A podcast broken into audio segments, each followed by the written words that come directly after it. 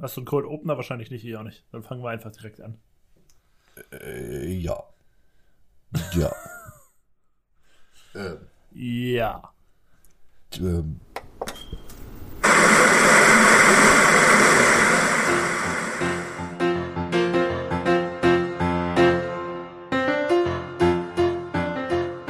Herzlich willkommen zu den Filmfellers.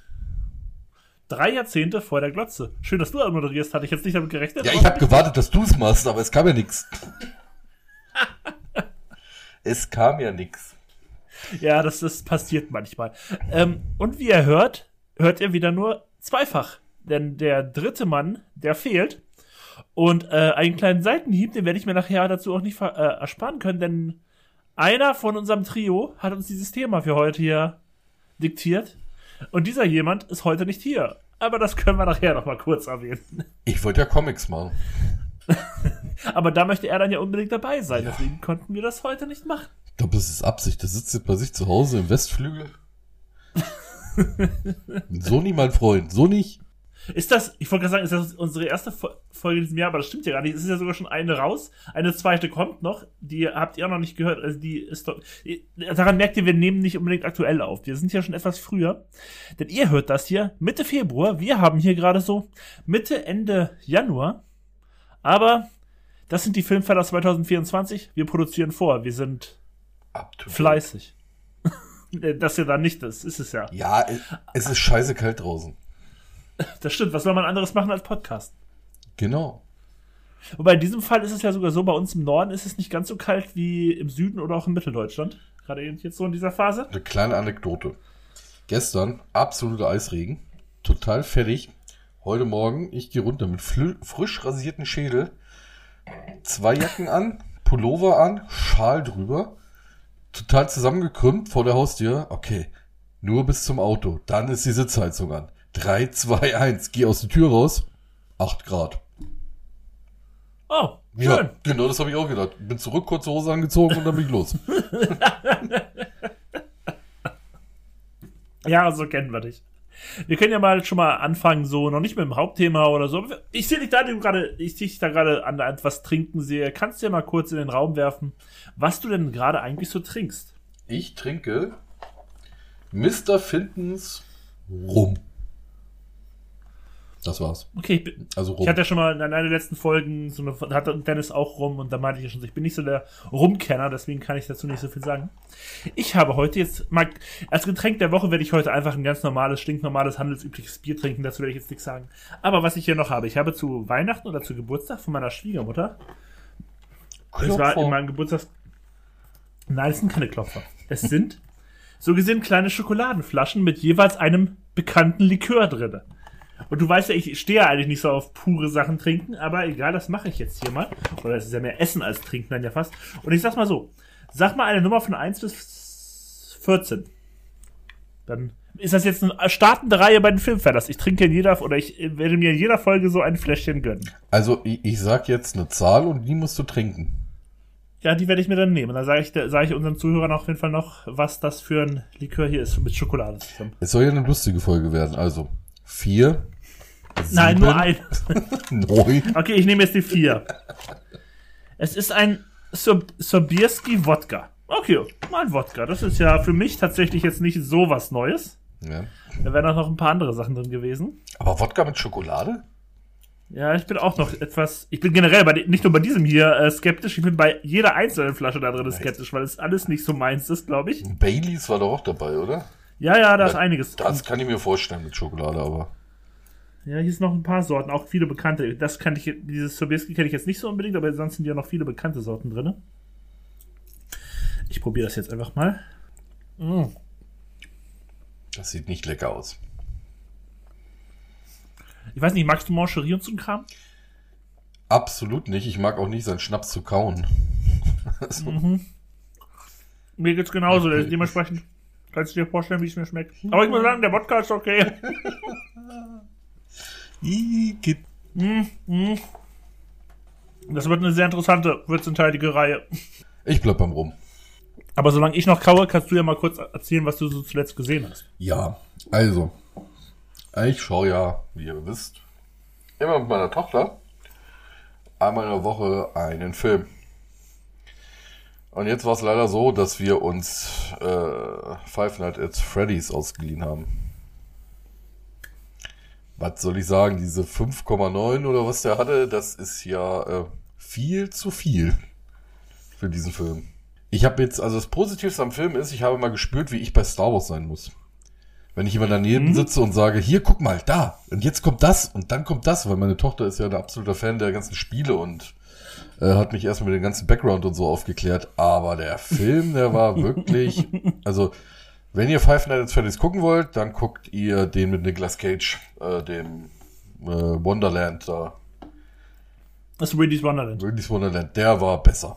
Also der war wirklich besser. Der war auch nicht überragend, aber der war besser. Wie ist denn das? Hat deiner, deiner, ist ja da, du meinst natürlich deine größte Tochter, ne, logischerweise? Ja, nicht die dreijährige.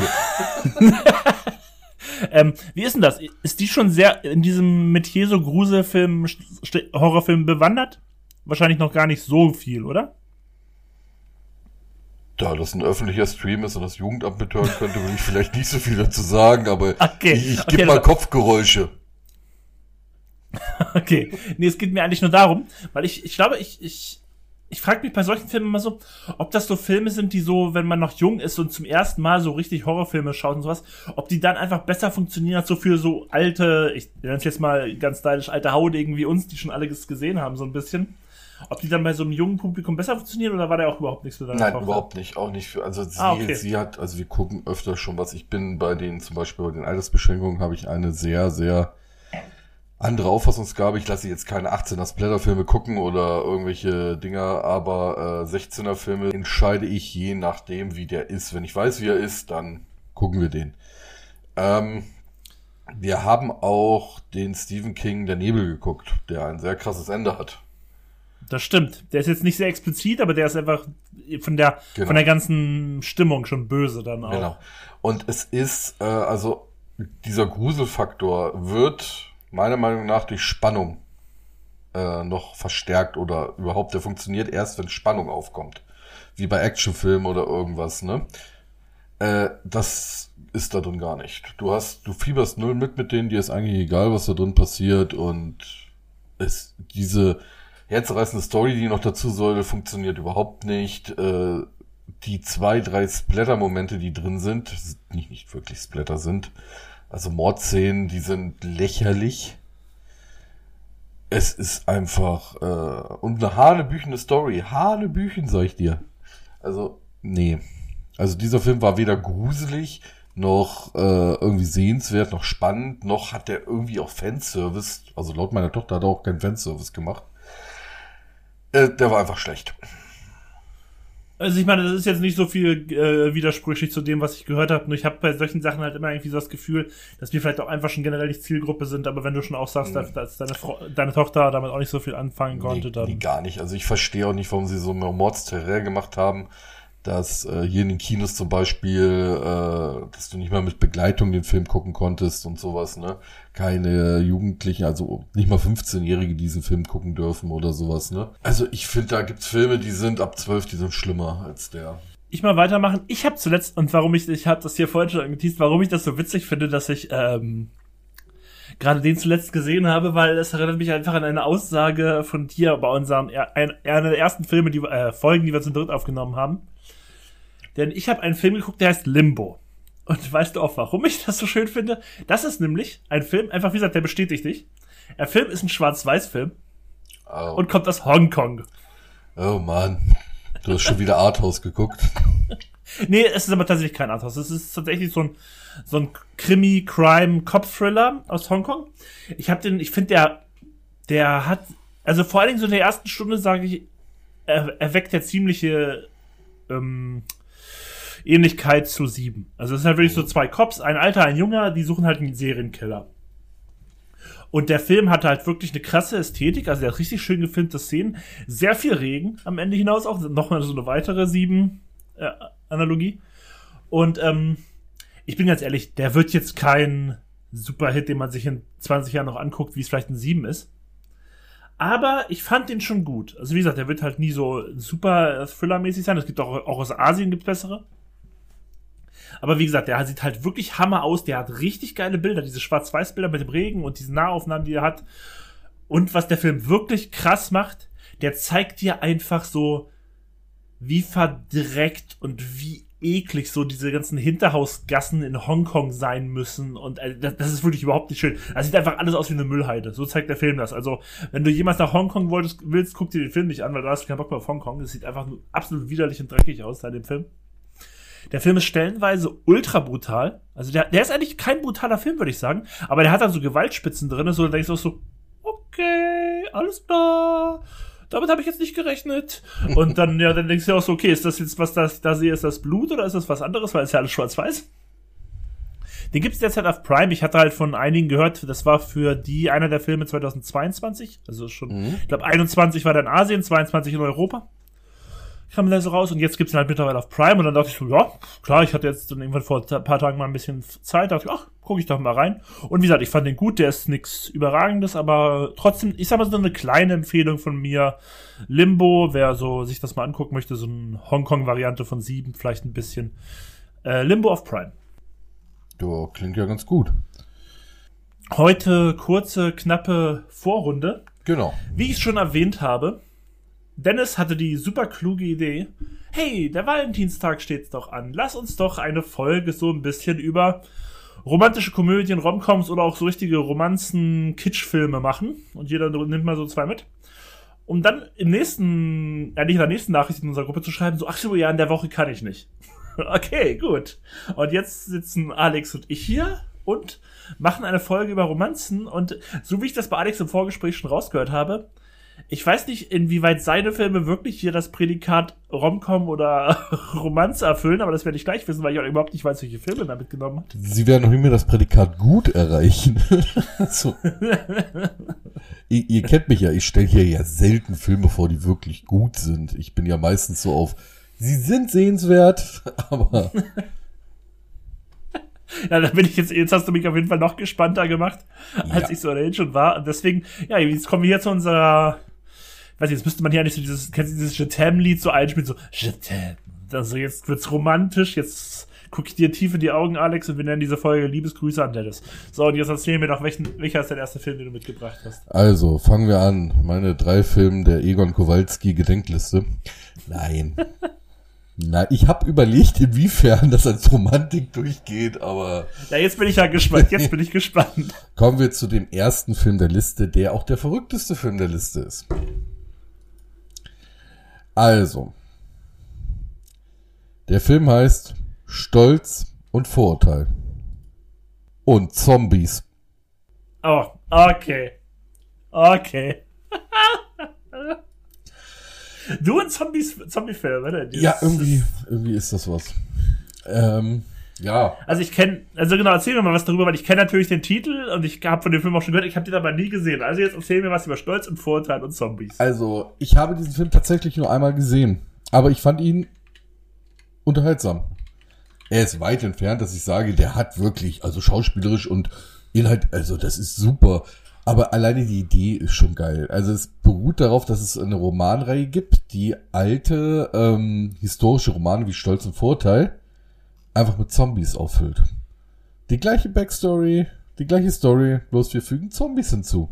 Natürlich ändert das dann die Story noch ein wenig, ne, aber die Charaktere sind auch da und so. Äh, ist aus dem Jahr 2016, wenn ich mich richtig erinnere. Äh, Besetzung. Äh, warte, ich bin gerade auf der Seite. Ja, ist richtig. Genau, Besetzung. Ja, ganz ehrlich, ich glaube, da ist keiner dabei, der wirklich äh, erwähnt wird, oder? Das sind irgendwie erstmal gefühlt, die ersten fünf, die ich hier sehe, sind alles irgendwie Game of Thrones Schauspieler. Ja, okay. Entschuldigung. Matt Smith, warte, Matt Smith ist erwähnenswert in diesem Film. Der Lena Headey ist dabei, also Cersei aus Game of Thrones, Charles Dance, der, der Vater von Cersei. Ja, ich habe den Film vor Game of Thrones geguckt, fällt mir gerade auf, deswegen. Ach ja, stimmt. Ja, äh, warte, fangen wir erstmal mit Matt Smith an. Matt Smith, Scheiß auf House of the Dragons. Das ist fucking Doctor Who. Matt Smith. Ja, Super. Viele geil. mochten dir das Doctor Who. Ich glaube, David ja. Tennant war immer noch ein bisschen beliebter, aber ich glaube, Matt Smith war auch schon beliebt. Es war halt was anderes, das sollte ja Doctor Who. Da machen wir mal eine Folge drüber. Doctor Who, übel gut. Äh, ja, Sam Riley. Ja, also vergiss, was ich gesagt habe. Die Besetzung ist tatsächlich doch alles aus der Serie. ja, ich hatte das so im Gedächtnis, weil hä, kenne ich nicht, kenne ich nicht, kenne ich nicht. Und dann habe ich erst Game of Thrones geguckt und da der Film nicht so sehr beeindruckt hat. Und die. Hauptdarstellerin ist Lily James. Das finde ich auch cool, mhm. weil die mag ich. Vor allen Dingen so aus, aus, aus natürlich Baby Driver und sowas. Und ja, ich mag die auch sehr gerne. Ja, also die Handlung ist extrem, äh, also mal kurz gefasst, das ist, wir sind äh, wie in Stolze Vorteil, England, Großbritannien, äh, also für alle, ganz kurz um den Wort zu fallen, für alle, die es nicht kennen, Stolz und Vorteil ist ein klassischer Roman von Jane Austen. Bildet euch. So, weiter. Genau. Und äh, ja, der kam auch zu einer Zeit raus, also der Film, erst kurz bevor ich zur Handlung komme, äh, wo auch ein anderer Film rauskam, der so ein bisschen historisch mit diesem Fantasy gemischt hat. Das war Abraham Lincoln Vampire Hunter. Der. Ich merk schon, du holst dir die richtigen Klassiker raus. Auch nicht so schlecht. Wie man ist. Das, das kommt zum Prädikat Filme, die einen bescheuerten Titel haben, aber tatsächlich gar nicht mal so bescheuert sind. Also, Story England 1900, äh, ja. Da gibt's den berühmten äh, Darcy, Colonel Darcy, Colonel Darcy. Äh, der ist reich, der ist in der Army. Der äh, wird sehr umgarnt, ne? Der ist auf jeden Fall uh, unterwegs und untersucht Gerüchte, ob es irgendwo Zombies gibt, ne? Äh, ja. Reitet dann durch die Gegend, äh, findet dann raus, dass es wirklich um Untote handelt, äh, dass es da eine Zombie-Krankheit gibt und äh, ja, das, dann geht diese Geschichte von diese, diese Liebesgeschichte äh, zwischen äh, Darcy und äh, wie heißt? Elizabeth, ne? Elizabeth Bennett, glaube ich, heißt sie, ja geht, äh, wird verbunden wie im Buch, bloß dass es so diese Überbedrohung der Zombies gibt. Und es ist wirklich, also man, wenn man auf gut gemachten Trash steht, es ist eine Trash-Story, wirklich, aber mehr will diese Story auch nicht sein. Aber trotzdem äh, noch diesen Hollywood-Flair hat, ne? Nicht sowas wie so Baby-Movie-mäßig, wirklich, wo, wo du sagst, okay, da ist doch ein bisschen Geld dahinter gewesen, ne? Da sollte man sich diesen Film angucken der macht echt, für einen Abend macht der Spaß. Wenn man nicht weiß, was man gucken soll, man ist ein bisschen albern drauf, guckt diesen Film. Ich sehe nur gerade dieses Plakat hier, also irgendwie. Ja. Ich weiß nicht, ich, ich, ja, es sieht, du, hast, du hast schon recht, du hast schon recht, es sieht halt, es ist, man sieht sofort, dass es halt irgendwo Trash ist, weil es sieht halt super dumm aus. Sorry, das muss man ja auch einfach mal wirklich so sagen. Hm. Ja, also hier ist zum Beispiel ein äh, Kritik, äh, äh, Satz, der passt sehr gut. Braucht es das wirklich? So ein Film anlässlich der Verfilmung, äh, äh, fragten sie anlässlich dieser Verfilmung. Die Antwort lautet klar und eindeutig, ja, diesen Film hat es wirklich gebraucht. Also, es ist wirklich so. Man denkt echt, was für ein Schrott, was für ein Scheiß. Dann schaltet man den an und denkt sich, ja, so, man geht halt mit null Erwartung rein und kommt eigentlich raus mit, oh, der war eigentlich ganz okay. also das Witzige ist, das passt halt zu wirklich vielen Filmen, die du hier immer gerne reinbringst. Aber man muss auch sagen, du, du hast halt wirklich eine Liebe für die Außenseiter. Das kann man auch nicht, das kann man irgendwie auch schlecht haten. Das ist schon ganz Ja, das ganz ist witzig. für mich, ich, ich, empfehle lieber mal Filme, die man sagt, wo, das ist mal was Besonderes, das hat man dann mal gesehen, ist mir lieber als irgendwie so ein, ja, Film der La La Land. Ich weiß, ihr habt jetzt sind viele Fans da, der ist super. In zwei Jahren weiß keiner mehr, welcher Film das ist. Und doch. Ich weiß noch, welcher dieser Film ist. Ich weiß aber tatsächlich nicht mehr, worum es um La La Land ging. so. Ja, der hat keine Zombies, ne? Das ist natürlich schon klarer Downer dann. Wart noch mal ein paar Jahre, dann kommt La La Land mit Zombies. Zombies machen alles besser. Das würde ich mir angucken. Das kann ich nicht verneinen, dann bin ich ja ehrlich.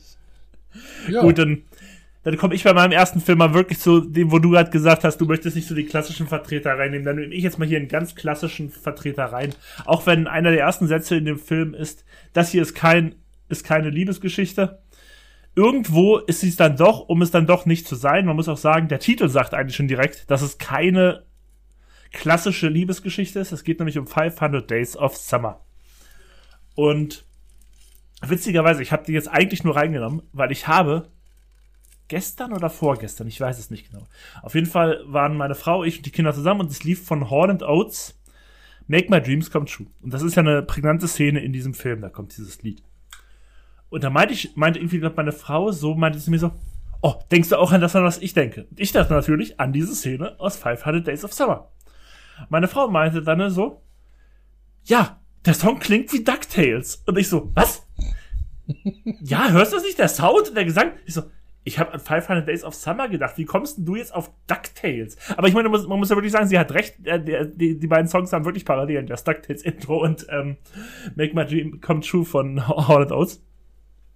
Aber auf jeden Fall kam ich deswegen halt letztens erst wieder auf diesen Film. Und es geht halt im Endeffekt darum, dass halt ähm, Tom, gespielt von einem noch relativ jungen Joseph Gordon-Levitt, trifft halt Summer, gespielt von einer jungen Zoe Deschanel, die ja später sehr viele Jahre New Girl war. Mhm. Und sie sagt ihm eigentlich von Anfang an, äh, ja, sie glaubt nicht an die Liebe und sie ist nicht auf der Suche nach was Festem. Und trotzdem wandeln die halt an und das finde ich, das macht der Film halt wirklich gut. Weil das ist ja auch etwas, finde ich, das sieht man auch häufiger so, ich sag mal so in Real Life. Er, er ist dann komplett fall in love, er ist komplett hin und weg, er malt sich fast schon sein ganzes Leben mit ihr aus. Aber sie war von Anfang an halt ganz ehrlich, sie will nichts Festes. Und deswegen sage ich jetzt auch mal so 500 Days, weil das ist halt so ein bisschen on and off und falsche Erwartungen hier, Herzbruch da.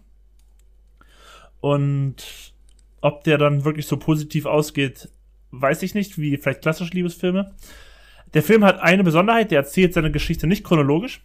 Man, es wird immer so eingeblendet, diese 500 Tage werden immer in Tage unterteilt und dann beginnt es mal bei der 1, dann sind wir bei 430, dann sind wir bei der 35, dann sind wir bei 200 irgendwas. Und das macht der Film meiner Meinung nach schon recht smart. Ich glaube, damals, als er rauskam, 2009, damals war ich auch noch so ein bisschen so etwas jung gebliebener Indie-Typ. Der fand das, glaube ich, noch ein bisschen toller, als ich es heute finde, sage ich. Ich mag den immer noch. Ich habe den auch schon lange nicht mehr gesehen dazu, muss ich sagen. Aber ich finde auch immer noch, dass, auch wenn er jetzt, ich sag mal so, kein klassische Schmonzette ist, der hat wirklich schöne Szenen, der hat äh, coole Nebencharaktere auch, äh, sein Mitbewohner oder auch seine junge Schwester noch von einer sehr jungen Chloe Moretz. Oh ja, ich wäre fast sauer geworden, weil du sie nicht erwähnt hast. Kick-Ass. Ja, der hat, der hat, und ähm, ich glaube ja, sein, sein Boss wird ja gespielt von, ähm, ich habe vergessen, wie der Schauspieler heißt, aber spielt auf jeden Fall den Phil Coulson in den Avengers-Film oder im ersten Avengers-Film, Entschuldigung. Spoiler. Ähm, und deswegen, der hat halt hier und da immer noch schon seine berühmten Nasen drinne. Der hat coole Sachen, der hat diese ganzen Ikea-Passagen und sowas. Der hat wirklich coole Sachen. Der hat sehr coole Musik. Der hat nicht nur Hall Oates, der hat auch The Cure, der hat The Smith. Der hat wirklich coole Sachen drin. Und der ist halt, ich bin der Meinung, der ist schon so ein kleiner, moderner Indie-Klassiker. Ich meine, der ist halt mittlerweile auch schon fast 15 Jahre auf dem Buckel. Ey, Mann, wir werden alt. Ich muss dazu leider eine Sache sagen. Und wenn ich Zoe de Chanel höre, bin ich schon raus. Kann ich mittlerweile auch verstehen tatsächlich. Ich kann die Frau auch nicht mehr so gerne sehen. Aber damals fand ich sie halt noch äh, relativ so, ja, süß und so. Aber mittlerweile, ich weiß nicht, die ist mir. Äh, damals fand ich dieses Quirky irgendwie ganz angenehm. Mittlerweile mag ich dieses Quirky an ihr nicht mehr so ich, gerne. Ich finde, sie kann nicht schauspielern. Sie kann nur eine Rolle spielen. Ja, genau, sie kann diese, dieses quirky Girl genau. spielen und mehr kann sie halt auch nicht. Weil ich glaube halt, ich glaube halt, das ist auch sie selbst. Ne? Sie spielt halt so gesehen immer nur Varianten von sich selbst. Und da stimme ich dir sogar zu. Ich glaube auch nicht, dass ihre schauspielerische Reichweite viel, viel weiter darüber hinausgeht. Ja, aber, aber das, das, das wird ja auch funktionieren. Ryan Reynolds ist auch nur er selbst. Das stimmt. Ryan Reynolds ist auch ein sehr gutes Beispiel für Schauspieler. Jetzt aber auch, weil der ist halt ein cooler er selbst, ne? Und ja. die geht mir auf die Nerven. Die mir einfach irgendwann nur auf die Nerven. Ja, wie gesagt, mir ging sie am Anfang nicht auf die Nerven, aber irgendwann war es dann bei mir auch so der Punkt, da ich so, so, jetzt habe ich genug davon gesehen, jetzt hätte ich ja noch gerne mal was anderes von ihr gesehen und das kam halt nie. Mhm. Ja, ich wollte gerade sagen, also wir äh, rushen hier heute gut durch. Du hast deinen ersten Film schnell durch, über, hinter dich gebracht. Ich habe meinen eigentlich auch. Ein bisschen monologlastig. Ich würde sogar sagen, wenn wir relativ schnell durchkommen, können wir ja noch ein Finale machen, in dem wir mal kurz drüber reden, äh, warum Romantikfilme eigentlich so schwer auszuwählen sind und was eigentlich da richtig derbe auf den Sack geht. Also es gibt so ein paar Tropen bei Filmen, die ich äh, nicht mag. Ich meine, ich habe generell nichts gegen romantische Filme, absolut nicht. Es gibt auch sehr, sehr gute. Viele haben halt dieses Kitsch-Problem und das ist halt etwas, was immer sehr störend ist. Aber wir können ja erstmal weitermachen. Ja, genau, gehen wir nachher mal drauf ein. Ja. Also, mein nächster Film ist äh, ein Drama eigentlich. Also naja, ein Jugend. Jetzt bin ich aber gespannt, was du als Drama auslegst. Äh, Juno. Oh, ja, das ist schon ein richtiges Coming-of-Age-Drama, würde ich auch sagen. Genau, aber es ist eine Liebesgeschichte mit drin, finde ich. Ja. Und äh, gute Schauspieler, sehr gute Schauspieler. Eine äh, Elliot Page. Einen Elliot Page, Entschuldigung. Es tut mir sehr leid. Damals noch Ellen Page. Ich finde, das kann Ja. man ja in dem Zusammenhang schon so sagen. Genau. Äh, Dann hast du Michael Sarah, du hast als ihren Vater J.K. Simmons. Das war eine der ersten Rollen damals, wo er mir nochmal so richtig positiv aufgefallen ist. J.K. Simmons. mhm. ähm, auch sehr gut hier ihr, ihr Kumpel, wie hieß er? Äh, Sira, Sira? Michael? Ja, mancher, Michael Sarah. Ja, das genau. Äh, Ich mag den. Ich mag den, also der ist. Der hat ein bisschen dasselbe Problem wie Zoe Chanel. Der kann nur ein bisschen sich selbst spielen. aber ja. der ist, aber der ist nicht so omnipräsent. Der ist einfach nicht so omnipräsent. Und das ist, äh, da finde ich den eigentlich ziemlich gut. Äh, super Story, äh, 16-jährige Schülerin, die äh, von ihrem besten Freund, glaube ich, schwanger wird, ungewollt, ne? Und dann die Story, wie das dann durchgeht und er will, äh, ich glaube, er will mit ihr äh, zusammen sein. Sie ist halt so ein, nö. Ne, so ein, so, ach scheiße, ich ziehe das jetzt durch. Sie will ihr Leben einfach so weiterleben, obwohl sie schwanger ist und denkt, sie kriegt das irgendwie durch.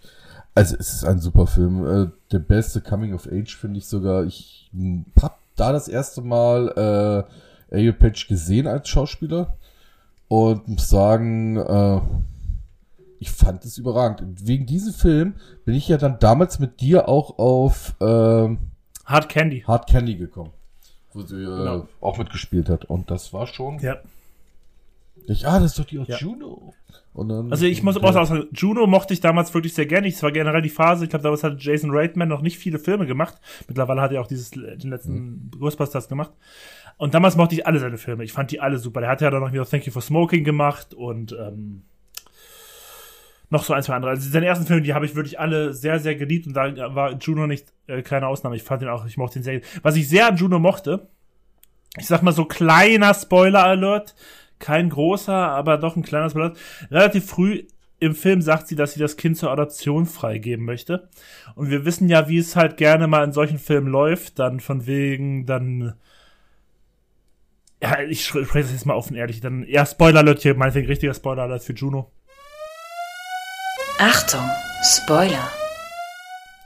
In vielen Filmen würde es dann so laufen, dass man so, ja, sie lernt sich dann mit ihrer Situation anzufreunden, sie will das Kind dann doch behalten und sowas. Nein, ich mochte hier die Konsequenz, dass am Ende gesagt wird, ja, sie wird das Kind trotzdem abgeben. Also sie wird es, wird ihr, sie wird sich so gesehen in ihren jungen Jahren jetzt nicht dieses Kind aufbürden, sie wird es wirklich zur Adoption freigeben und das, einfach diese Konsequenz finde ich gerade in so einem Coming-of-Age-Film fand ich schon, äh, ich fand ich gut. Ich mochte diese Konsequenz tatsächlich. Genau, und das ist, wird aber auch sehr gut ausgearbeitet. Das ist nicht nur dieses, äh, ich will mir das nicht aufbürgen oder ich stehe nicht dazu, Mhm. sondern es ist einfach die richtige Entscheidung.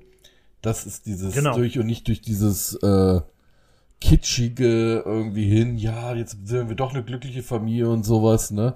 Genau, Also genau einfach, das ist richtig gut. Das ist komplett Ja. kitschbefreit in dem Fall. Genau. Und das finde ich auch gut. Aber was auch sehr gut ist, was ich lange nicht wusste, ist, was wer mitproduziert hat, Nein. John Malkovich. Okay, ja. Und- ich denke mir bei solchen Sachen immer so, da ist immer die Frage, wie, wie sind die wirklich involviert? Geben die nur Geld oder haben die auch wirklich was dazu zu sagen? Ne? Das weiß man halt glaube, nicht so. er hatte schon was zu sagen. Ich mag ihn sehr und ich finde auch so, so ein bisschen der Stil kommt ein bisschen mit rein. Also, ich werde mal nachforschen, aber ich glaube, der hatte da schon ein bisschen mehr zu sagen. Ja, sowas finde ich immer interessant. Also es ist ja generell nicht nur bei dem. Man sieht ja häufiger mal so, Brad Pitt ist ja auch so ein Schauspieler, der extrem viele Filme produziert. Und das ist auch mal so die Frage, wo ich mir auch mal so frage, so, macht er das einfach nur, um sich, sag mal so, jetzt sein Geld zu vermehren? Das ist halt so gesehen Invest, Ja. wenn du investierst, kriegst du noch was vom, vom Einspielergebnis? Oder ist es dann halt wirklich auch schon, dass du halt auch künstlerisch da so ein bisschen involviert bist? Das frage ich mich bei solchen Sachen immer. Vor allen Dingen, wenn so große Schauspieler auch irgendwie involviert sind. Aber für, von mir auch tatsächlich Juno auch eine Empfehlung. Ich gucke den auch eigentlich. Ich habe den auch schon lange nicht mehr gesehen, muss ich dazu sagen, aber ich habe den früher auch echt gerne geschaut. Und ich gucke kurz, den gibt's derzeit bei Disney Plus. Oh, das passt ja irgendwie. Komme ich mal zu meinem zweiten. Und da muss ich sagen, ich glaube, mein zweiter Film ist heute der Film, über den ich am allerliebsten rede. Weil auch mein zweiter ist eigentlich relativ kitschbefreit, obwohl der im Trailer schon ein bisschen kitschig rüberkommt. Und zwar geht es um eine wahre Geschichte, die der Hauptdarsteller auch wirklich erlebt hat und dann so gesehen mit seiner Frau das Drehbuch zu dem Film geschrieben hat. Es geht um den Film The Big Sick von Kumail Nanjiani. Das war eigentlich ein amerikanisch, pakistanisch-amerikanischer Komiker, den ich vor dem Film, der Film kam 2017, nur aus der Serie Silicon Valley kannte. Und ähm, ja, wie gesagt, das basiert halt auf einer wahren Geschichte zwischen ihm und seiner Frau. Es geht halt darum, dass er halt ähm, pakistanischer Einwanderer ist mit seiner Familie, lebt in Chicago, arbeitet zu diesem typischen Uber-Driver, Uber, Uber ist halt irgendwie noch so Stand-Up-Comedian und ja, versucht es halt so zu schaffen. Wie gesagt, das ist halt auch so ein bisschen die Geschichte seines echten Lebens. Und dann lernt er halt eine Frau kennen. Die beiden verlieben sich, merken aber auch so, ja, haben halt auch kulturelle Unterschiede, weil seine Familie möchte ihn immer mit irgendwelchen anderen pakistanischen Mädels verkuppeln. Sehr witzige Szenen in dem Film, muss man dazu sagen. Also die Szenen beim Esstisch an der Familie, am Familienesstisch, wenn seine Mutter immer irgendwelche pakistanischen Mädels einlegt, damit sie sich bei ihm vorstellen, die Szenen sind schon sehr witzig. Und dann, dann ist er, auf jeden Fall mit der Amerikanerin zusammen und dann ne, merken die so, oh, das ist aber auch schwierig wegen dieser kulturellen Unterschiede. Und dann sind die eigentlich sogar schon kurz davor, sich zu trennen und plötzlich wird sie sehr schwer krank und muss ins künstliche Koma versetzt werden. Woraufhin er dann trotzdem erstmal bei ihr bleibt, dann äh, ihre Eltern kennenlernt, dann sehr viel Zeit mit ihren Eltern verbracht. Übrigens, ihr Vater in diesem Film überragend gespielt von Ray Romano. Alle lieben Raymond. Nochmal mhm. richtig schön Ray Romano in so einer richtig herzlichen Rolle zu sehen. Und ja, und dann kommen die sich ein bisschen näher und dann halt auch so, wie das dann mit ihrer Krankheit weitergeht, dann kommen die sich wieder ein bisschen näher. Und das ist ein verdammt schöner Film, das ist ein verdammt kitschbefreiter Film, das ist ein verdammt irgendwie ehrlicher Film, der wirkt halt ein bisschen aus dem Leben gegriffen auch. Auch wenn er natürlich hier und da seine Witze hat, wenn man, kann ich nicht abstreiten. Aber der hat einen erfrischenden Humor, der hat damals, glaube ich, auch, ähm, der hat eine Oscar-Nominierung fürs beste Drehbuch, Originaldrehbuch bekommen. Und deswegen, also ich, ich fand den, der war super herzlich. Der, wie gesagt, das ist halt wirklich so ein bisschen die Geschichte zwischen ihm und seiner Frau. Seine Frau hat auch mit am Drehbuch geschrieben, sie hat aber sich nicht selber gespielt. Sie wurde gespielt von Zoe Kazan, die ich eigentlich auch immer super gerne in Filmen sehe. Ich finde aber mittlerweile sehe ich die jetzt selten in Filmen. So 2015 bis 20 hat man die noch häufiger, finde ich, gesehen. Ja, also Kunal Najani war in dem Film wirklich schön anzusehen. Wie gesagt, ich kannte den vorher Silicon Valley. In Silicon Valley mochte ich ihn auch, aber in die Serie hat, hatte mich dann irgendwann verloren. Ich habe gerade mal ein bisschen reingelesen bei ihm. Äh, der ist ja ein absoluter Nerd, ne? Ja, ja, genau. Und der hatte sogar, das muss ich jetzt mal nachgucken, einen Gastauftritt bei Obi-Wan Kenobi. Bei der Serie. Ja. Ja, jetzt, jetzt weiß ich Ja, ich erinnere mich auch dran, das war nicht auf dem einen Planeten. Er war dieser Fake-Jedi, die genau. so getan haben, als wären sie Jedis. Genau. Ja. Genau, daran erinnere ich mich witzigerweise auch. Also deswegen, also ich, The Big Sick, ich weiß, der kam damals auch sehr, sehr gut weg. Der ist, glaube ich, in Deutschland hier, das sind aber so Filme, so, ich sag mal so ein bisschen gefeiertere Indie-Filme aus Amerika ganz viele haben jetzt hier auch nicht so einen leichten Stand bei uns in Deutschland und der hat, glaube ich, auch keinen so, also jedenfalls ist der jetzt nie so groß irgendwie bekannt geworden, aber der ist echt toll. Wenn man mal Chancen hat, den zu gucken, The Big Sick, kann ich nur empfehlen. Dich wird es ja kaum überraschen, dass ich den Film nicht gesehen habe. Nein, aber wie gesagt, es, ich, ich glaube, es, es, es, überrascht mich bei wahrscheinlich vielen, würde es mich nicht überraschen, wenn sie mir sagen, dass sie von dem noch nie was gehört haben. Also ich habe sogar was von dem gehört. Also ah, okay. Der kommt mir wirklich im Gedächtnis gut vor, aber ich, ich es ist nicht mal Metier, deswegen kommen wir heute auch so gut durch, glaube ich, weil. danke, Dennis, nochmal für diesen Vorschlag. Also. Happy Valentine's Day, also habt einen schönen Valentinstag. Ja, genießt ihn, so wie ich ihn genieße. Super. auf einem auf einem auf einem Friedhof. Ja, mit Zombies. Valentinstag ist Zombie-Tag. Ja. Jetzt kommen wir ja schon zu meinem letzten Film. Ich wollte gerade sagen, also wir fliegen ja heute durch die Folge. Ich meine, ist auch nicht schlecht. Ich habe schon von hier und da auch mal gehört, dass den Leuten unsere Folgen häufiger mal zu lange gehen. Was? Zwei Stunden Quizfolge zu lang? Nein. Deswegen ist es vielleicht gar nicht schlecht, wenn wir mal eine kürzere Folge einstreuen. Aber komm mal du zu deinem dritten Film. So. Für diesen Film muss ich mir vorher noch ein Glas Wasser eingießen, weil dieser Film ist wirklich ich sage es romantisch. Ich hatte ein kleines Streitgespräch mit meiner Frau, weil sie mag den Film auch. Aber sie äh, meinte, er wäre kein Romantikfilm. Er ist auch wieder ein Drama. Er ist wirklich, also für mich ist es die Personifizierung eines Dramas oder die absolute Filmdarstellung. Äh, da bleibt kein Auge trocken. Es ist hinter dem Horizont. Oh, also. Ein sehr bitterer, sehr dramatisch. Ich wollte gerade sagen, das ist für mich aber auch kein romantischer Film. aber. Also, aber jetzt lass mich mal kurz erklären, warum er für mich romantisch ist. Ja, Erstmal, erklär mir das. Die sind alle tot. wow, sehr romantisch. Er sucht seine Frau, weil er sie so sehr liebt, dass er auf Versuche das, ist. Das, das, das, das gebe ich dem Film. Das Und ist das ist nämlich die ganze rote Linie des Filmes. Er wird noch herzerwärmt, weil es ja, auch weil die Familie noch zusammengeführt wird. Äh, ja, also ich glaube, ich kann den Film, der ist von 98, ich kann da ein bisschen mehr drüber reden, äh, weil die Familie zusammengeführt wird. Er ist äh, berührend, er hat fantastische Bilder, er hat einen fantastischen Robbie Williams. Super gut. Einen Cuba Gooding Jr., der auch super gut war. Obwohl der jetzt nicht mehr so super gut ist. Eine super Story, also er er ist, er stirbt und sucht im Jenseits seine Frau, aber seine Frau hat, glaube ich, Selbstmord begangen, wenn ich das richtig im Kopf habe. So, also. Also ich, der Film hat halt, ich sag mal so, der ist halt eigentlich, der hat, hat ein sehr, oh, jetzt komme ich nicht auf das Wort. Fuck, ich komme nicht auf das Wort. Wie heißt das, wenn alles so Tragisch. bunt ist und, nein. Ach, komm, erzähl es mal weiter. Also es geht viel um Tod in der Serie. Äh, seine, die, das das ist ein Ehepaar. Erstmal, die hatten zwei Kinder, die sind beim Autounfall gestorben.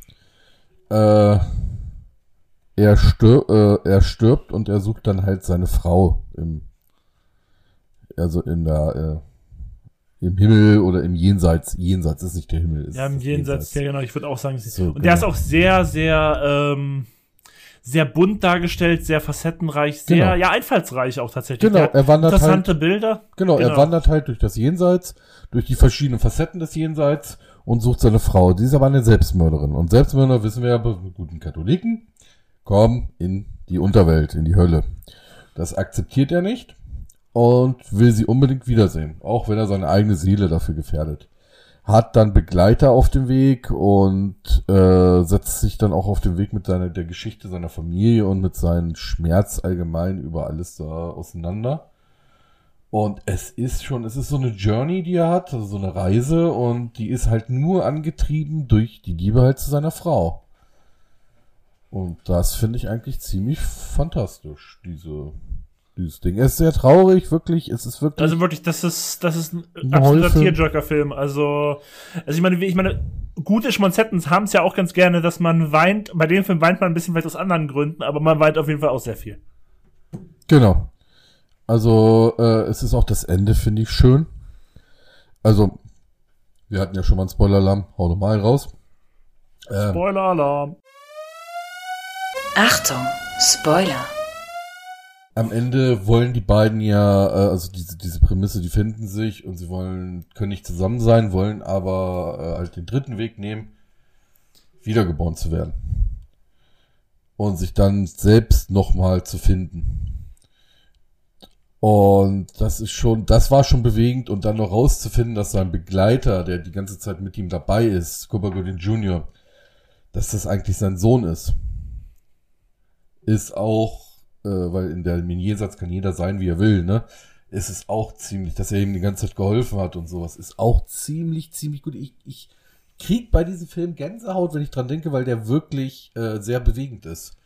Ja, genau, bewegend ist er absolut. Ich, ich halt immer noch deine, ich weiß immer noch nicht, ob es der sich als Liebesfilm klassifiziert, aber bewegend ist der Film auf jeden Fall. Also für mich ist es auch noch, also die Story allein, dieser rote Faden, dass es um diese Liebe, die zwischen den beiden geht, der dramatisch dargestellt ist äh, kanntest du auch sehen, Romeo und Julia ist eigentlich eine romantische Erzählung, aber es ist eine Tragödie. Und eine ja. Romantik hat immer Tragödie. Und es hat ein Happy End. Das ist mir tausendmal lieber als ein PS, ich liebe dich. PS tue ich nicht. Also ich, doch, witzigerweise, doch. ich finde es so witzig, dass du gerade irgendwie PS Ich liebe dich erwähnst, weil ich, ich habe den Film sogar gesehen, weißt du auch, wo oh, ich, ich auch. irgendwann mal in, in, einem Flugzeug mal, ich weiß auch nicht, wo ich damals hingeflogen bin, aber da lief mal, ich habe den mal irgendwo in einem Flugzeug, damals, wo man sich noch nicht, mittlerweile ist ja gar nicht gäbe, man sitzt im Flugzeug, kann sich dann in seinem kleinen Bildschirm Filme aussuchen. Damals mhm. war das noch nicht so, da gab es immer so alle paar Reihen ein Monitor oben an der Decke und dann hat jeder denselben Film geguckt. Und bei so einem Flugzeug damals vor 20 Jahren habe, wahrscheinlich nicht ganz so viel, habe ich PS Ich liebe dich gesehen. Schrecklicher Film. Furchtbar. Furchtbar. Ich, ich habe den nicht nur gesehen, ich musste den kaufen. Ich hatte den damals auf DVD. Meine Ex-Freundin wollte den unbedingt haben. Warte mal, PS, ich liebe dich ist doch, ist doch eine Buchverfilmung. Ah nee, was ist hier? Äh, Ahern. Weil mein dritter Film ist nämlich witzigerweise auch eine Romanverfilmung von einem, von einem Autor, der in den letzten 20 Jahren den Filmmarkt mit unzähligen schlechten Liebesfilmen geflutet hat. Denn jetzt mein dritter Film. Meine ersten beiden, The Big Sick und 500 Days of Summer, das waren zwar schon irgendwo Liebesfilme, aber ich sag's mal so, die waren noch relativ kitschbefreit. Es gab zwar hinterher auch mal Kitsch, aber die waren noch relativ kitschbefreit. Mein dritter Film, der strotzt nur. Der quillt aus jeder Pore seinen Kitsch. Das ist eine Kitschmonster, ist das. Und wie gesagt, Nicholas Sparks, der hat in den letzten 20 Jahren ein Kitschbuch nach dem nächsten geschrieben, bevor irgendwie drei Viertel verfilmt wurden. Und eigentlich ist jeder schlecht. Es gibt keine gute Verfilmung wirklich von seinen Büchern. Mit Ausnahme einer. Oh, warte, einer seiner ersten. Mit dir an meiner Seite. Nein. Ja. das ist auch von Nicholas Sparks? Ich glaube. Okay, nee. Es geht um, in Deutschland hat er den Titel Wie ein einziger Tag. Im Original heißt er The Notebook. Und oh ja, Gott, das, das habe ich gesehen. das ist ein kitschtriefender Film. Aber ich habe ich hab einen Softspot für den. Ich finde den irgendwie ganz nett. Liegt einerseits daran, Rachel McAdams äh, erhält mir immer so das Gemüt. Ist eine to tolle Frau, die sehe ich super gerne. Aber der Film hat, hat auch was. Es spielt irgendwie darum, die Handlung spielt in zwei Zeitebenen. Ähm, es gibt einmal eine, eine ältere Frau in einem Altersheim, die von einem, von einem Mann, wir wissen am Anfang nicht, wer dieser Mann ist, eine Geschichte erzählt bekommt. Und diese Geschichte ist dann also die zweite Ebene des Films. Die geht halt um Noah, gespielt von Ryan Gosling, und ähm, Ellie, gespielt von Rachel McAdams, die 19, 19, 1940er Jahren halt auch so eine romantische Beziehung führen und wie sich das da so entwickelt. Und ähm, ja, ein Thema des Films ist nämlich dann auch später raus auch ein bisschen die äh, so ein bisschen so auch das Erinnerungsthema und an welche Sachen man festhält, könnte man jetzt vielleicht schon auch als kleinen Spoiler auslegen. Und ähm, tatsächlich ist es, glaube ich, auch einer der bestbewertetsten Filme von Nicholas Sparks, weil ich muss das jetzt mal nachgucken. Der hat doch wirklich Schmonzettenfilm nach Schmonzettenfilm gemacht. Äh, mit dir an deiner Seite ist übrigens auch von ihm, ja.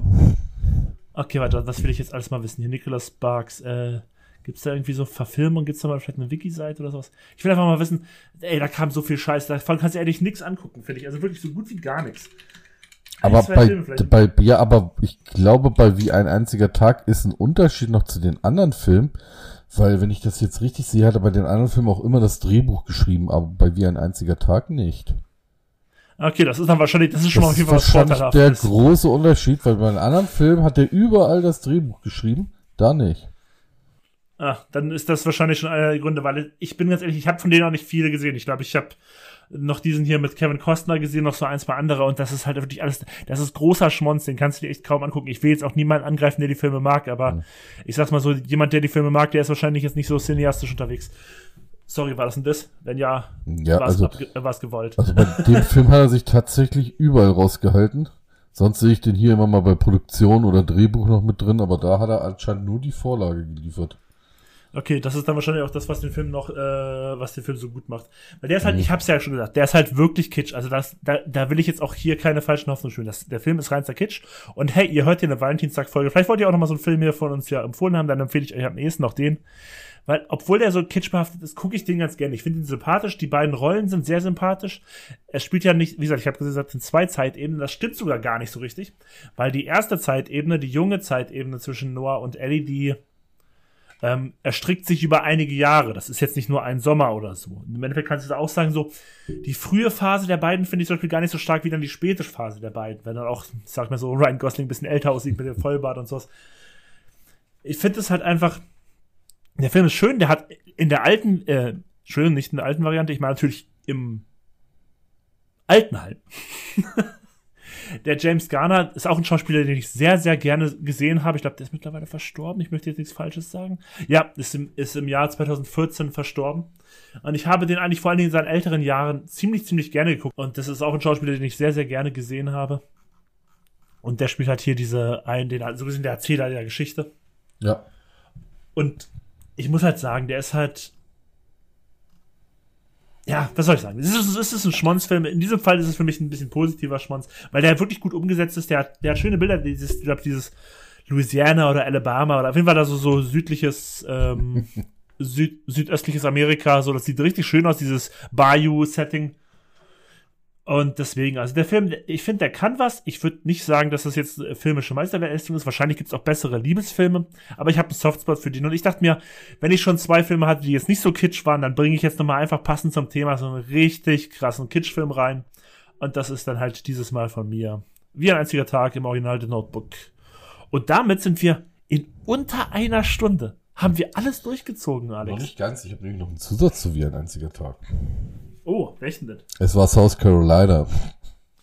Okay, aber ist ja auch nicht so weit weg von da. Ja. South Carolina äh, ist, grenzt da ja auch direkt an. Ja, ähm, ich muss auch sagen, für ein Genre, was ich nicht mag, weil ich viele Probleme mit habe, hat dieser Film einen sehr, sehr großen Beweis dafür geliefert, warum ich ihn nie mag. Und das ist Ryan Gosling. Ryan Gosling ist super. Nein. Sorry. Der hat eine Ey, gute Drive Rolle. ist Der mein hat, Lieb. ja, er hat, für mich hat er eine gute Rolle gespielt und das war beim neuen Blade Runner. Und da hat er einen Roboter gespielt. Weil das kann er. Blade Runner ist super. Äh, fällt mir ein, ich hätte noch einen anderen Liebesfilm mit Ryan Gosling reinbringen können. Kleiner Bonustipp hier. Lars und die Frauen. Er holt sich eine lebensgroße Sexpuppe ins Haus und behandelt sie wie eine echte Frau. Großartiger Film. Lars und die Frauen. Nee, also ich weiß auch nicht. Ryan Gosling, ich weiß nicht, der funktioniert bei mir nicht. Nicht, nicht weil er kein guter Schauspieler ist. Das will ich dem gar nicht absprechen. Das kann ich ja, also das, das ich glaube, das Thema hatten wir ja schon mal, Ja. da sind wir komplett unterschiedlicher Meinung, weil ich bin ja wirklich tatsächlich großer Ryan Gosling-Fan. Ich finde, der hat sehr, sehr viele gute Filme. gemacht. Ich- Ob ich jetzt von ihm selber so der große Fan bin, weiß ich nicht. Aber er hat halt extrem vielen Filmen mitgespielt, die ich wirklich gern mag. Nee, Place Beyond the Pines, Drive. Ja, er ist der perfekte Schauspieler für alle Filme, die ich nicht mag. Und das ist mein Problem. Du magst Drive nicht? Nein. Das macht mich traurig. Das tut dem kleinen, wie, wie ist das so ein schöner Spruch? Äh, das bringt den kleinen Jesus zum Weinen. Also, also ich weiß nicht, er ist so. Ich finde ihn aus, austauschbar für Rollen, die ich gut finde, aber er ist da, wo er drin ist, ist, ist er schon richtig aufgehoben. Aber es sind halt die Filme, wo ich sage, meh. Dabei hat er so, gerade so Liebes- und Schmonzettenfilme hat er ja wirklich nicht viele gemacht. Er hat ja wirklich viel mehr andere Filme gemacht. Ja, sag mir mal fünf Filme mit ihm und ich sag dir, ob ich sie mag. Ich sage dieses extra mal keine Liebesfilme. Drive, hast du ja schon gesagt, machst du nicht. Ja, Blade Runner 2049. Ja, da hat er einen Roboter gespielt, das zählt nicht. Den hat er perfekt gespielt, weil er ihn gespielt hat. Also, The Place Beyond the Pines. habe ich nicht gesehen. Ähm, jetzt muss ich kurz überlegen. Remember the Titans. Äh, wie heißt denn der auf Deutsch? Dieser Footballfilm mit Denzel Washington. Ah, Ich, hab mir, nee, ich kenne nur einen, am jeden verdammten Sonntag. Remember the Titans. Mann. Wo er da dieses College-Team übernimmt, wo dann Schwarz und Weiße zusammengeführt werden. Ah, äh, gegen jede Regel. Genau. Der spielt auch einen der, ein, der. Der war noch relativ jung, da war er einer der Spieler. Da habe ich den total vergessen. Entweder habe ich ihn vergessen oder ich mag den nicht. Ich, jetzt kannst du kommen mit La La Land. Mag ich nicht. Barbie. Ja, La La Land Mag ich nicht. habe ich nicht gesehen. Also wenn ich sage, ich mag keine Filme, weiß der genau, wie ich das meine. Wenn, sie, wenn ich finde, dass sie Schmutz sind, sage ich, dass sie Schmutz sind. Wenn ich sage, ich mag sie nicht, können sie anderen Leuten gefallen. Ich bin auch der festen Überzeugung, dass sehr viele Leute sagen werden, Stolz und Vorurteil und Zombies ist Schmutz. aber, aber gibt dir eine Chance. Nochmal. Ja, ich muss, also ich weiß nicht, wollen wir jetzt noch mal kurz drüber reden, warum dieses Thema... Also ich bin auf jeden Fall. Hm. Also ich, ich habe es ja schon mal gesagt. Also ich finde halt, ich bin halt ja sogar ich bin ja gar nicht wirklich anti. Ich gucke ja auch einen guten Liebesfilm, eine gute Romcom. Ich bin ja eigentlich tatsächlich sogar ein Fan von Romcoms. Also ich weiß, wir hatten damals eine Hochzeitsepisode, hatte ich über die Hochzeitscrasher gesprochen mhm. oder sowas. Ich gucke ich guck auch eine gute Romcom ziemlich gerne. Aber ich habe es ja vorher noch schon ein bisschen erwähnt. Ein Problem ist halt gerade gerade vor allen Dingen finde ich an den Nicht-Romcom. Also wirklich so an richtig reine Liebesfilme, wie zum Beispiel jetzt auch hier ähm, passt ja gerade, weil wir gerade das Beispiel haben. Ich will jetzt nicht nur auf Nicholas Sparks haten, aber Nicholas Sparks passt ja jetzt ganz gut rein, weil ich gerade wie ein einziger Tag hatte. Wenn ich mir die anderen Filme von Nicholas Sparks äh, Büchern angucke, das sind alles solche Schmonzmonster. Das ist Kitsch über Kitsch und das ist billig. Ich bin ganz ehrlich, das ist dann so Stories, die ich will jetzt hier auch niemanden irgendwie abwerten, aber von wegen hier um das Wort Desperate Housewives, ein bisschen so verzweifelte Hausfrauen, die sie sich zu Hause angucken und dann denken so, ach ja, so schön kann die Liebe mhm. sein. Und der, der, mein, mein Herr Angebeteter, der macht mir diese große Geste und sowas. Und das ist halt ein Problem meiner Meinung nach, an dem viele, sage ich jetzt mal, reine Liebesfilme echt zu knabbern haben. Du musst halt auch irgendwie versuchen, ich bin ich immer der Meinung, dieses große, diesen großen Pathos, diesen großen Kitsch auch irgendwie ein bisschen vielleicht in Grenzen sein. Ich kann mir vorstellen, dass viele das auch wollen. Ich will jetzt, wie ich es gerade eben schon gemacht habe, ich will jetzt keine Zielgruppe per se angreifen. Aber ah, das ist für mich ein Problem, den vor allen Dingen so richtig reine Schmonzetten haben. Oder das haben, Entschuldigung. Ich finde, dass wir, also mittlerweile, äh, wenn man sich die neueren anguckt, muss ich sagen, hat sich das sogar gebessert. Aber es gab eine Zeit, da wo wir auch sehr aktiv an DVDs ausleihen waren und am Filme gucken waren, äh, wo wir uns unsere Meinung über Filme so äh, gebildet haben, ne? In dieser Zeit kamen Filme raus wie PS, ich liebe dich oder so weiter, ne? Und das war einfach nur ähm, Standardware, die raus musste. Wenn du dir Filmcovers anguckst, ich habe jetzt mal kurz geguckt, der Film heißt Nur mit dir. Dann guckst du dir mal das Cover an von äh, Liebe macht Ferien. Und dann gibt's noch 10.000 andere Vergleiche. Selbst bei den Covern haben die das Standardding genommen. Oben ein Pärchen und irgendeine Landschaft, in der Mitte ein weißer Balken mit dem Titel. Und das gab es immer. Das war so Massenware und Romantikkomödien sind auch so zur Massenware irgendwann gekommen. Wedding Planner und diese ganze Scheiß. Das war einfach nur furchtbar. Das war einfach nur dieser Standard furchtbare Kram. Und er zielte immer auf eine Zielgruppe, die einfach immer nur gesagt hat, es ist mir scheißegal, worum es geht. Hauptsache der Kerl oder die, die Tussi kriegt den Kerl am Ende. Und es ist jeder Film dasselbe. Und so einen Scheiß musste ich mir dann reinziehen, weil ich immer gesagt habe, ich suche einen Film aus und du suchst einen Film aus. Und das war der große Fehler. Oh. Tja, den Fehler, das Nee, das kann ich jetzt nicht sagen. Ja. Meine Frau killt mich, wenn ich das sage, also lass es lieber. ja, also ich habe bei der äh, Suche, wo ich gesagt habe, oh gut, das wird jetzt aber ein hartes Stück, weil mir fällt jetzt auf Anhieb keiner ein. Dann gehe ich immer so auf Listen und gucke meistens auch bei den schlecht bewerteten Listen. Ich fange gerne hinten an, ne? deswegen komme ich hier mit solchen Sachen, wo ich sage, okay, das ist was Besonderes. Der ist jetzt nicht so beliebt, aber der hat seine Momente, ne? Und die sind es auch wert, mal hervorgehoben zu werden. Das hat dieses Genre einfach nicht. Es gibt Filme, die sind gut. Die kann man gucken. Aber ich habe sie nicht gefunden, will ich damit sagen. Ich, ich, ich muss in Drama und in Zombies ausweichen. Ich hab's einfach nicht. Ich kann rumreden, wie ich möchte. Ich finde Dirty Dancing scheiße, auch wenn das ein Klassiker ist. Ich finde Titanic scheiße, auch wenn Leonardo DiCaprio da mitspielt. Ich bin einfach. Titanic finde ich, sorry, wenn ich da mal ganz kurz anhake. Ich bin auch nicht der größte Fan von Titanic, aber ich finde Titanic hat, ähm, er hat andere Stärken. Ich finde, die Liebesgeschichte ist nicht unbedingt die Stärke des Films, aber der Film an sich hat trotzdem Stärken, vor allen Dingen was auch so Setdesign und sonstige Sachen angeht. Also, das ist ja. dann auch wieder, aber das ist ja wieder eine andere Geschichte. Ja, aber die, die, die verblassen ja hinter den ganzen. Die verblassen ja, weil jeder immer nur sagt, oh. Und ich, ich krieg's einfach nicht gebacken. Wirklich nicht. Ich bin dafür, ich bin auch für gefühlvolle Filme hinterm Horizont beweist, glaube ich, dass ich für auch für gefühlvolle Filme bin. Aber ich kann mir keine Situation vorstellen, nicht mal am Valentinstag, wo man sagen muss, ich muss jetzt Liebe macht Ferien oder Elizabethtown gucken. Ich kann es mir einfach nicht vorstellen, dass es Leute gibt, die sagen, das muss jetzt heute sein. Du meinst, Liebe braucht keine Ferien. Ich muss das kurz mal googeln. Ich hab doch gar keine Ahnung. Cameron Diaz. Ja, oder? aber Liebe, ich, da muss ich sogar sagen, ey, ich mag Liebe braucht keine Ferien.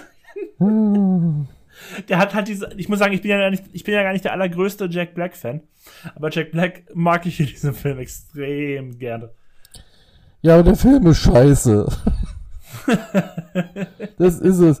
Ich meine, von den ganzen, von den ganzen zwei Millionen Liebesfilmen, die ich mir reinziehen muss, oder die in diese Ecke kommen. Weißt du, was der beste Film war? Broadback Mountain. Das war der, der beste war Film. Der war echt gut. Der, der war auch wiederum mehr Drama als. Ja, das war's halt. Da ist die Dramageschichte halt drin. Und du willst das Drama. Weil Drama spannend ist. Drama, das zum Nachhinein. Drama ist weitaus realistischer als diese Schnulzen. Was ich jetzt auch noch mal kurz, weil ich meine, wir sind jetzt eine Stunde drinne und mal gucken, ob Dennis überhaupt unsere die Folgen hört, die in denen er nicht dabei ist. Ich hoffe. Einfach hier, einfach hier noch mal ein Shoutout, einfach nur, weil ich, einfach nur, weil ich weiß, dass Dennis, also hätten wir Dennis hier heute eine Folge gehabt, hätte ich diesen Film auf jeden Fall reingebracht. Aber weil Dennis nicht dabei war, konnte ich es mir auch sparen für den Gag. Aber ich will trotzdem noch mal erwähnen, Dennis, Silver Linings ist ein guter Film. Du, ich, ich, ich habe echt überlegt, wie inwiefern Macbeth ein Liebesfilm sein kann. Aber ich habe es auch nicht hingekriegt, das zu erklären. Es, es ist wirklich, es ist, oh. Also, nee. Nee, auch, auch, was für, da denke ich mir auch manchmal, für was haben sich manche Schauspieler denn da hingegeben? Wenn hier ein, wie heißt er hier, der, ähm, ach hier, äh, Angel Has Fallen und äh, London Has Fallen, äh, Jared Butler. Butler. Ja. Der hat auch in so viel Dreck mitgespielt. Ich weiß, muss Boah, ich, man das tun? Ich, ich bin ja generell, das Thema hatten wir schon, ich, ich halte ja Jared Butler für einen miserablen Schauspieler, der eigentlich nie eine Karriere hätte verdient gehabt. Aber ich habe mir ja sogar, sogar einmal eine Rom-Com mit ihm im Kino angeguckt. Nämlich. Oh, oh nein, nein, nein, nein, nein, nicht dieser Kautionstyp, oder? Oh, aber das, nein. Die, da war ich halt mit Montana Boy, wir waren in Braunschweig. Äh, Montana Person, schön. Und wir so, wollen wir ins Kino gehen? Jetzt einfach noch so zum Abschluss. Ja, klar, lass mal reingehen. Und dann war das so, es lief wirklich gar nichts. Vor allem auch nicht zu der Zeit. Wir hatten ja wieder Auswahl nur zwischen zwei Filmen oder sowas. Und wir zu einer blöden Zeit da reinkamen und dann für andere Filme hätten wir irgendwie zwei Stunden fast warten müssen. Mhm. Und dann haben wir damals den geguckt. Dann kam der, das war Ende der 2000er, glaube ich, oder so. Und auf jeden Fall, wir haben den geguckt und der war ultra schlecht. Natürlich war der ultra schlecht, was willst du anders erwarten? Und dann kamen wir raus wir kamen raus aus dem Kino, haben erstmal nichts gesagt, dann haben wir, dann standen wir erstmal vom Kino, sind dann zum Auto gegangen, sind nach Hause gefahren. Und wir haben erstmal dann erstmal gar nicht geredet, dann haben wir über andere Sachen geredet und irgendwann so nach einer halben Stunde meinte er noch zu mir so, ach so, wollen wir eigentlich noch mal über den Film reden oder so? Und ich so, nö. Okay. Ja, da war das Thema auch gegessen, weil wir, für, für uns beiden war klar, der war halt ganz, ganz groß halt Mist, also, sorry. Also, ich teile nicht unbedingt deine Meinung, was Gerald Butler angeht. Also ich teile sie schon, was seine schauspielerischen Leistung angeht, aber ich teile sie jetzt nicht mit, äh, dass all seine Filme absoluter Dreck sind. Es gibt wirklich sowas, so eine Phase, wo ich sage, boah, ich brauche jetzt was richtig Dummes. das ist halt Gamer oder jedes mit dem U-Boot, Hunter Killer. Das, das, klingt auch schon wieder blöd.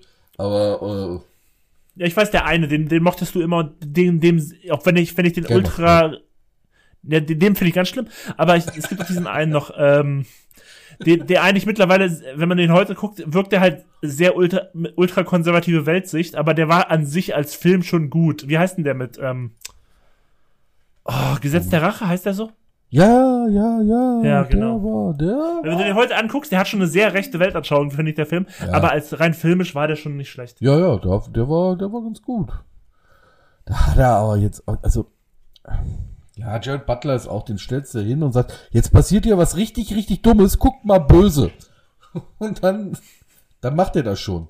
Also es, es gibt halt, solche Momente gibt es halt, ne. Es gibt halt Schauspieler, die machen scheiß Filme, die einfach nur unterhalten sollen, ne, wo man nicht drüber nachdenken soll. Und wenn sie sich, die nehmen sich ja auch selbst nicht für ernst. Und dann ist das ja okay. Und dann kann man auch mal sagen, okay, ich habe jetzt voll Bock auf sowas und dann ziehst du es halt durch. Ja, aber äh, Romantikfilme, da kriegt das, das kriegt mich keiner mehr. Also auch Romantikkomödie ist mittlerweile, dass ich da sage, wenn ich Romantikkomödie höre, denke ich schon, oh, oh, oh, oh bitte nicht. Da würde ich dir aber wirklich vielleicht echt nochmal Big Sick empfehlen. Weil ich finde Big Sick, der, der hat schon, der hat schon sehr sympathischen Humor. Ja. Ich guck's, also ich habe ja auch die, die, wie hieß diese Serie, ähm, Netflix The End of the Fucking World? Ja, habe ich nicht gesehen, aber ja, die gibt es auf jeden Fall. Genau, da gibt's ja mehrere Staffeln. Da habe ich aber die. Das hätte ich ja auch sogar ein bisschen eine Romantik mit reingenommen für meine Verhältnisse. Aber äh, das ist auch sowas, wo ich gesagt hätte, lasst es bei der ersten Staffel beenden, das hat ein dramatisches Ende, das passt. So, und dann kam irgendwann eine zweite, die habe ich gar nicht gesehen. Wollte es mir nicht kaputt machen. Ich komme, glaube ich, am meisten nicht mit dem Ende klar. Weil das Ende immer so das kitschige hoch 10 wird. Das wird immer kennenlernen, es gibt irgendein Problem, alle Ja. sind enttäuscht und dann ist alles wieder gut. Ja, das, du, hast, du hast recht, das ist tatsächlich ein klassischer Aufbau. Das ist immer so dieses, von wegen Annäherung, erstmal ist alles ganz gut, dann gibt's irgendwie den großen Bruch und dann gibt's am Ende die große romantische Geste, wo die beiden dann wieder zusammenkommen und wahrscheinlich ihr Leben lang in Liebe leben, so ein bisschen, was der Film suggerieren möchte. Und das stimmt, das ist halt ein klassischer Aufbau für so einen, für so einen Liebesfilm. Ich finde es auch immer äh, ziemlich moralisch fragwürdig bei manchen Filmen. Da ist dann äh, äh, äh, zum Beispiel Seitensprünge oder von der Hochzeit verlassen und sowas, ne, wird da äh, thematisiert als große Romantik, weil sie haben ja die echte Liebe gefunden. Äh, die Braut, die sich nicht traut, die weiß nicht, wie viele Leute da auch vorm Altar stehen lassen hat und dann am Ende äh, noch dahin gezerrt wird. Ey, das Ah, wie, also die große Kunst ist einfach, glaube ich, diesen Dreck als Romantik zu verkaufen. Das ist tatsächlich, genau, das ist Liebesfilme haben wirklich, du, du hast es gerade sogar sehr gut angesprochen, die haben ganz häufig das Problem, dass sie toxische Beziehungen dann irgendwie ähm, glorifizieren. Das ist, das ist wirklich, das ist wirklich ein guter Punkt. Oder hier die, die Geschichte mit dem Sugar Daddy und der Prostituierten. Pretty Woman. Genau. War Prostitution nicht sogar illegal da? Also, war da nicht was? Ja, das. I Ja. don't get it. Wirklich. Ja, also ich hoffe, das nächste Thema, das wird wieder ein schöneres. Also, Ja, mal schon. ich rede ja gern mit dir, aber nicht darüber. Wirklich nicht.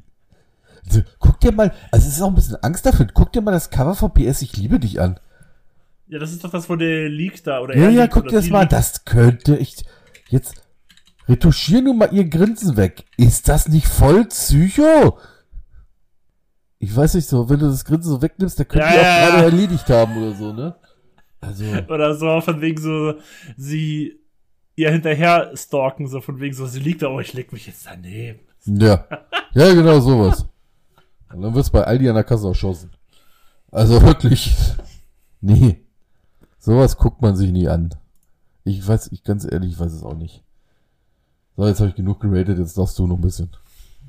Ich muss nicht ranten, ich habe das dir überlassen. Ich habe gesagt, dass ich, wenn es ein guter Film ist, habe ich ja schon häufig gesagt, wenn es ein guter Film ist, kann ich mich mit jedem Genre anfreunden. Und es gibt ein paar gute in diesem, in diesem Genre, sag ich mal. Aber man, das habe ich halt auch gesagt, es gibt halt hier vor, allen- vor allen Dingen in diesem Genre sehr, sehr viel, muss man halt auch wirklich sagen, unterdurchschnittliches, weil sich halt sehr, sehr vieles demselben, denselben Mechanismen bedient. Und klar, das macht jedes Genre irgendwie auch das Horrorgenre, funktioniert so.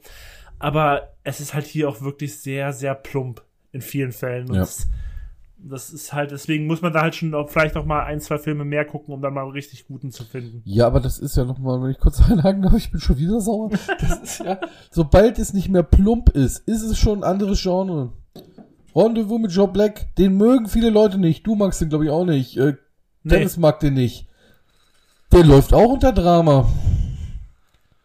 Sobald der tiefgründigere Story kriegt, ist es kein romantischer, also kein, kein Romantikfilm oder Liebesfilm mehr. Weil das einfach, ich weiß nicht, halten die ihre eigenen Zuschauer für, zu blöd, da anspruchsvollen Story zu folgen oder sowas? Oder mal ein bisschen mehr Gefühle reinzubringen, als er, oh. Dazu sage ich nichts. Ja, ich auch lieber nicht. Oder man kann es halt so sagen, es ist halt vielleicht auch, muss man auch sagen, vielleicht wie das sexistische Hollywood, wie der halt äh, gerade Frauen sehen, die Liebesfilme mögen. Muss man halt auch sagen. Ich glaube, wir machen hier Schluss. wir haben mal eine sonst- kurze sonst Folge. Noch, sonst werde ich noch gemein hier, wirklich. ich, also, ich weiß nicht, ich würde als Auflage vielleicht am Ende so eine Telefonnummer von dem nächsten Psychiater einblenden oder so. Weil das einfach nur eine Diagnostizierung ist von irgendein Trauma, was man hat, weil man irgendwie keine eigenständige Beziehung mit seiner eigenen unzufrieden ist. Deswegen guckt man sowas. Wir Und machen wie jetzt wenn ihr. Beschwerden über meine Meinung habt, könnt ihr gerne unseren Instagram-Account vollmüllen. Dort wird. euch Dennis, Dennis freut Nachricht- sich über jede Nachricht. Genau. Alles klar. Dann machen wir es jetzt hier auch nicht länger. Wir haben jetzt unsere Meinung. eine relativ moderate Meinung und eine sehr äh, strenge Meinung zu Besten gegeben. Und wir hören uns dann bald wieder. Vielleicht, wir wissen es noch nicht genau, entweder eine Zweieraufnahme, ich glaube, mit Dennis Lamia oder auch eine Dreieraufnahme. Vielleicht schon wir was. gucken, wann, wenn, wann es klappt. Weil ich glaube, Dennis war auch noch nicht sicher, wann er jetzt demnächst kann. Und deswegen, wir hören uns bald, ihr hört uns bald. In welcher Konstellation werdet ihr wissen, äh, werdet ihr dann sehen. Ihr habt uns jetzt, glaube ich, zuletzt zwei Solos gehört. Ein Solo von Alex, ein Solo von mir. Jetzt mal wieder eine Zweierfolge. Irgendwann wird es auch wieder eine Dreierfolge geben. Und damit verabschiede ich mich. Danke, dass ihr wieder zugehört habt. Auch mal eine kürzere Folge der Filmfellers. Wie gesagt, wir hören auf äh, eure Meinung. Wir haben uns mal ein bisschen kürzer gehalten. Auch wenn es vielleicht nicht unbedingt an eurer Meinung gelegen hat. Sorry. Und ich bin raus. Dankeschön. Macht's gut. Ciao, ciao. Ja, ich möchte mich auch nochmal verabschieden. Ich habe jetzt ein bisschen abgewendet, also im Endeffekt möchte ich aber dazu nur sagen, jeder hat seine. Nein, es ist nicht wahr. Wenn ihr diese Filme mögt, seid ihr einfach scheiße. Wirklich. Also, ich weiß es, Es nicht. tut mir leid. Ich entschuldige mich für die Filmfellers. Ich nicht. Gute Nacht. I'm out. Filmfellers. Drei Jahrzehnte vor der Glotze.